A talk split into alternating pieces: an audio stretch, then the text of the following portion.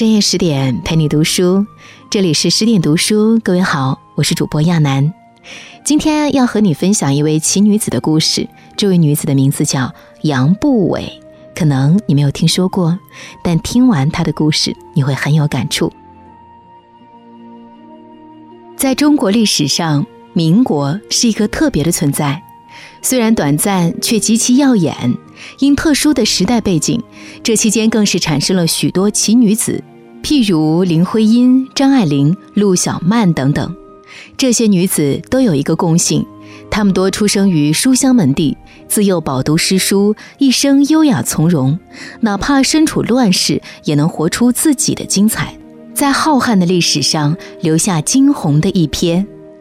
其实，在世人印象里，民国女子多命运不济，她们有人情路坎坷，有人命运波折，而造就她们人生悲剧的是那个新旧交替的时代。当然，更多的是源于她们自己的性格。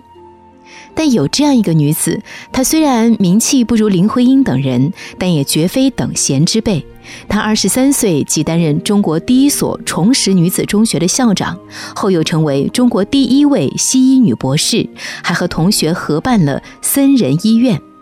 事业有成的他，在人海茫茫中还遇到了那个牵手一生的爱人，他们跨越山河，跨越岁月，彼此恩爱六十年有余。他就是清华四导师之一赵元任的妻子杨步伟。如果世上真有圆满的人生，那就是杨步伟的模样。当然，这圆满的背后离不开他的苦心经营。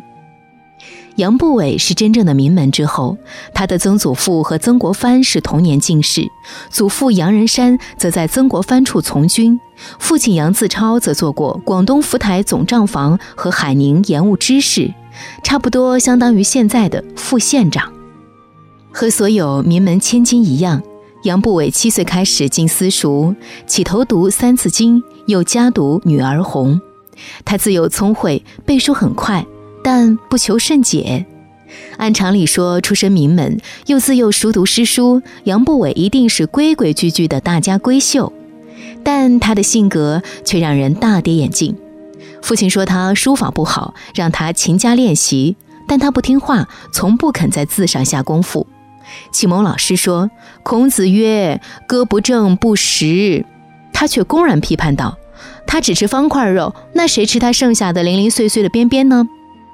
而且他比男子还要淘气，别人想干不敢干的事，只要一说他就去干，因此家人都叫他“搅人精”。这种略带反叛的性格，也注定杨步伟的未来会与众不同。别人的一生是一眼可见，他的人生却有无数种可能。杨步伟长到如花似玉的年龄时，新思想充斥着整个社会，大户人家的女子纷纷走进学堂接受新式教育。十六岁那年，杨步伟被父亲送到了南京旅行学堂读书，在入学考试上，他同样语不惊人死不休。当时的题目是《女子读书之意》，他竟然写道。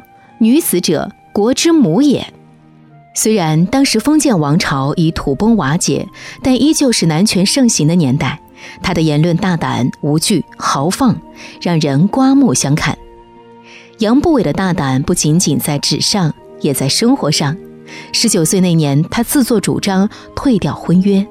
他一没有扭捏，二没有求助于人，而是自己大大方方地写了一封退婚信。信上大概意思是。我怕日后不能讨公公婆婆欢心，反而让家父家母没面子，不如现在退婚，省得将来双方懊悔。不过杨步伟的退婚信却遭到了父亲的谴责，甚至扬言要处死他，但他依旧没有屈服，最终在祖父的支持下成功退婚，换回自由人生。其实父亲不过是希望他有一个稳定的人生。但于杨步伟而言，没有爱的婚姻就是坟墓，他宁愿单身也绝不将就。正因为忠于自己的内心，日后的杨步伟才会拥有令人羡慕的爱情。诚如武志红所说：“忠于自己的内心，活出自己想要的样子，而不是别人期待的样子。”即便放到现在，杨步伟的人生观也是值得宣扬和效仿的。他敢于冲破封建思想，敢于反叛父权，这种看似叛逆实则独立的人生理念，才是女人通往幸福的天梯。旅行学校毕业后，杨步伟被邀请去做重实女子学校的校长。虽然一天老师也没有当过，但胆大的杨步伟一口应承下来。当时他年仅二十三岁。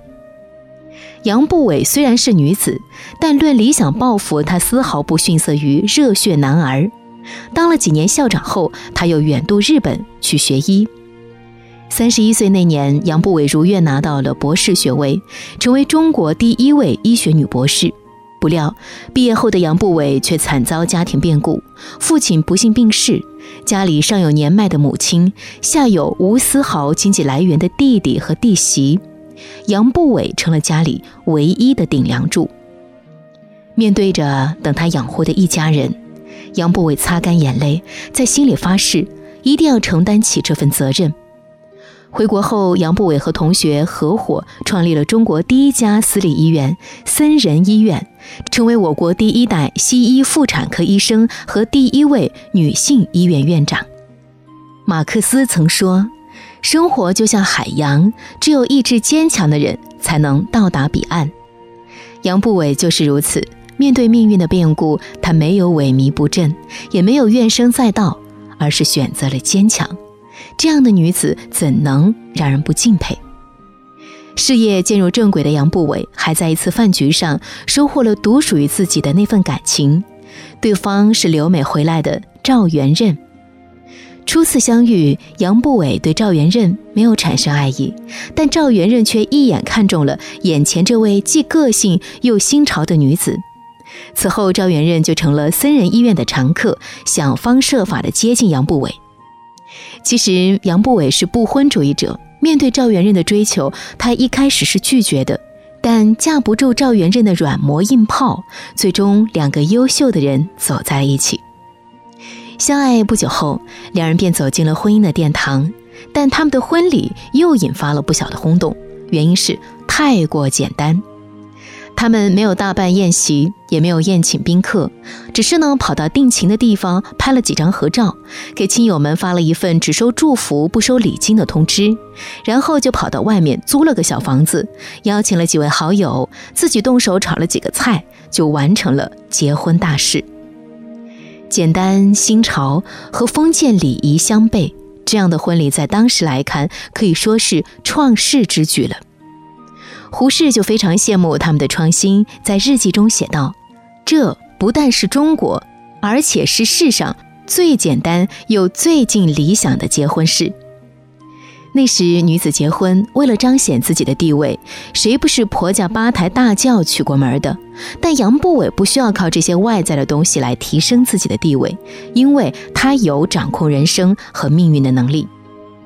梁文道说过。一个女人一定要有自己过日子的能力，要有别人没法拿走的东西，这很重要。杨步伟就是这样的女人，她当得了校长，办得了医院。她结婚不是为了寻找依靠，只是遇到了两情相悦的那个人，所以她敢和封建礼仪做斗争，办一场自己心中的理想婚礼。任何时代，独立自信的女人都会散发耀眼的光芒。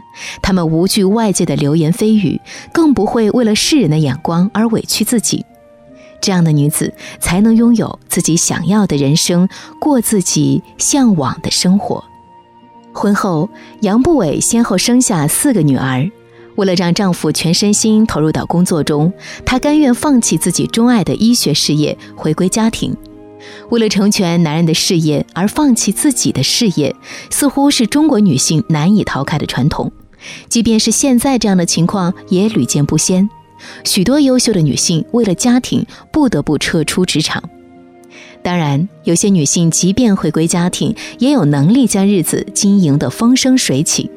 但更多女子在柴米油盐的消耗中，会放弃自我成长，最终成为男人的附属品。在杨步伟生活的年代，女性大多没有独立意识，一旦迈入婚姻，家就成了自己的全部。但杨步伟又一次让世人看到他的与众不同。虽然有丈夫和四个孩子需要照顾，但她依然在琐碎的生活中找到了自己的兴趣爱好。她的生活一路保持着丰富多彩和彩虹般的绚烂。因为喜欢烹饪，在清华期间，杨步伟邀请了几位教授的太太一起，在清华园外办起了饭馆儿。饭馆门口贴了一副对联：“小桥流水三间屋，时摄春风满座人。”风雅别致，让人心向往之。杨步伟真是将自己的爱好发挥到了极致，不但开饭馆，到了美国，他还出版了《中华食谱》。这本书一经出版就火爆欧美，销量惊人，先后再版十二次。杨步伟是一个很有生活情趣的人，除了研究烹饪外，他还利用闲暇之余写写散文，先后出版了《一个女人的自传》《杂记赵家》等书。当别人在婚姻中虚度光阴，让自己一天天失去光泽时，杨步伟却将生活经营的精彩纷呈。他虽然是贤妻良母，但他自始至终都没有放弃做自己。在和赵元任的这段婚姻中，杨步伟一直保持着势均力敌的姿态。丈夫精通八国外语、三十三种汉语方言，杨步伟也丝毫不落后。他制定了日程表，今天说上海话。明天说四川话，他们之间的对话可以说是妙趣横生。正因为有了杨步伟这个坚强的后盾，赵元任才会将精力都放在事业上，并先后完成了多部学术著作。杨步伟的付出也得到了赵元任的尊重。赵元任变法儿地夸着自己的妻子，他说：“他既是我的内务部长，又是我的外交部长。”所以在别人经历婚姻危机与人生困惑时，杨步伟却和赵元任甜蜜相守半个世纪，甚至八十多岁时，他们还来了一场自驾游。试想，若没有杨步伟的聪慧和应对生活的能力，这段婚姻未必能如此美满。好的夫妻关系是共修的，杨步伟深谙这个道理，所以他会不断的充盈自己，不让自己成为没有思想的躯壳。而杨步伟的生活经历也告诉天下女人，在纷纷扰扰的人世间，唯有自己变得更好、更优秀，才会掌握人生的主动权，才不会在婚姻中迷失自己。一九八一年三月，杨步伟在美国病逝，享年九十二岁。杨步伟走后，相守半个世纪的爱人悲痛异常，他给朋友写信说：“孕亲去世。”一时精神混乱，借助小女如兰处，暂不愿回伯克菜。今后再也不能说回家了。他在，哪里都是家；他不在，天下之大却无家可归。这样的爱情令人动容。我们常说人生难得圆满，杨步伟的人生也会有缺憾，但他接近完美。生于旧时代的他，没有成为任人摆布的木偶，脚下的每一步都是他自己走出来的。他退婚、创业、办饭馆、出书，自己选择爱人，自己办婚礼，这些在外人看来极不可思议的事情，却都被他一一做遍。杨步伟是名副其实的大女人，她独立自信，但在大女人之外，她还保留了小女人的情趣和细腻。可刚可柔的她，怎会不幸福呢？如果你正深陷泥沼，对生活极度迷茫，不如读读杨步伟的故事。他的独立和婚姻相处之道，或许会给你带来启发。独立却不争强好胜，爱人却不丢失自己，这才是一个女人最高级的状态。更多美文，请继续关注十点读书，也欢迎把我们推荐给你的朋友和家人，一起在阅读里成为更好的自己。我是亚楠，祝你晚安。